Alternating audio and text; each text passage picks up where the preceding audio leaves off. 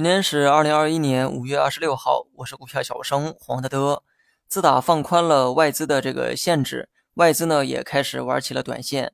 昨天呢买了二百多亿，今天呢又买了一百亿。成熟的外资也混进来了一些投机客，不太成熟的内资正在逐渐机构化。今后内外资呢也不会存在明显的差距，北上资金对 A 股投资者的参考性也会越来越弱。三大指数呢涨跌不一哈。昨天暴涨之后，大盘理性的选择了调整。指数呢虽然不强，但个股的表现啊还算是不错。因为昨天上涨的数量跟今天呢也没有太大差距，仅仅相差了二百只股。只不过昨天呢都涨在了权重等抱团股，今天呢则是小票跟风补涨。造纸板块呢最近啊时不时的就会出现暴涨，它的这个强势啊还有点特殊，属于强势的比较极端。不少个股呢全部都是连续打板，想买你也买不进。后面跟风的小弟又是一天一个样，除了头部几家一直涨停之外，后面小弟的这个顺序啊并不固定。今天你在前，明天我在前。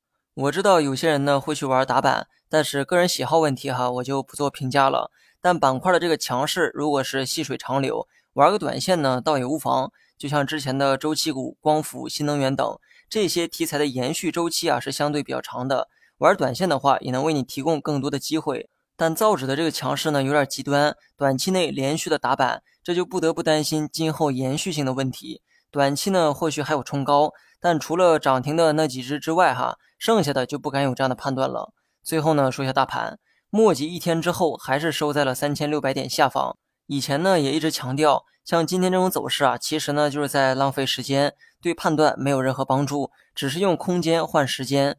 摸这个三千六之后出现了回撤。但你呢还不能下三千六突破不了这样的结论，因为它也没跌下去，收盘距离三千六也仅有七个点的空间。大盘呢今天仅仅收了个小 K 线，不排除明天还会是小 K 线收盘。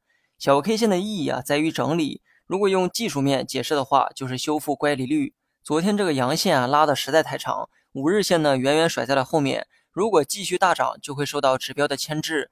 这个时候啊，指数的高度要控制住，时间呢往后推个一两天，五日线就会迅速的拉近距离，而那个时候才是短期变盘的窗口。总之呢，目前啊还在五日线上，你就认为反弹还在延续，只是不确定它是连续反弹还是调整后再反弹。